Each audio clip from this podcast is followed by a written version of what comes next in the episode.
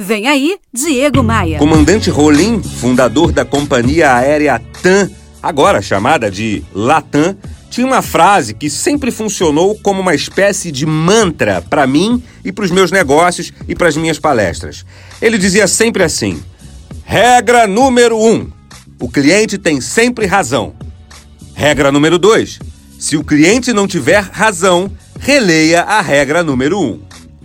É claro que temos que ter jogo de cintura com os clientes que são habitués do tal jeitinho brasileiro e andam sempre com o Código de Defesa do Consumidor debaixo do braço. Mas isso é outra história, esse é outro perfil.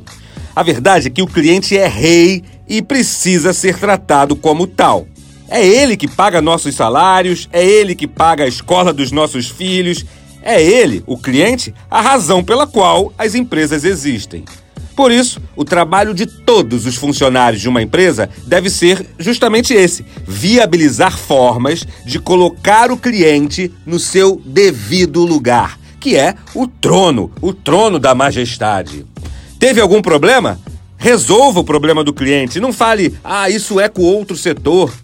O cliente está insatisfeito com alguma coisa aí na sua empresa? Chame a responsabilidade para si e resolva o problema, pelo menos encaminhe o problema.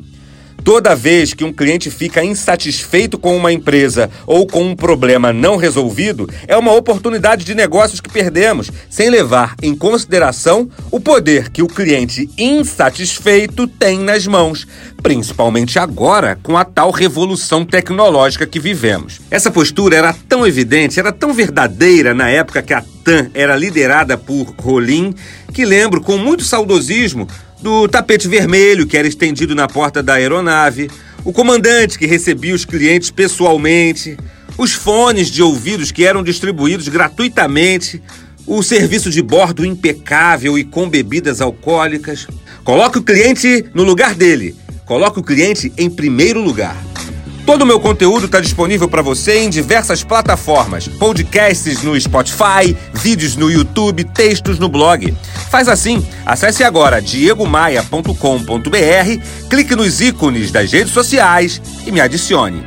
Bora voar? Você ouviu Diego Maia.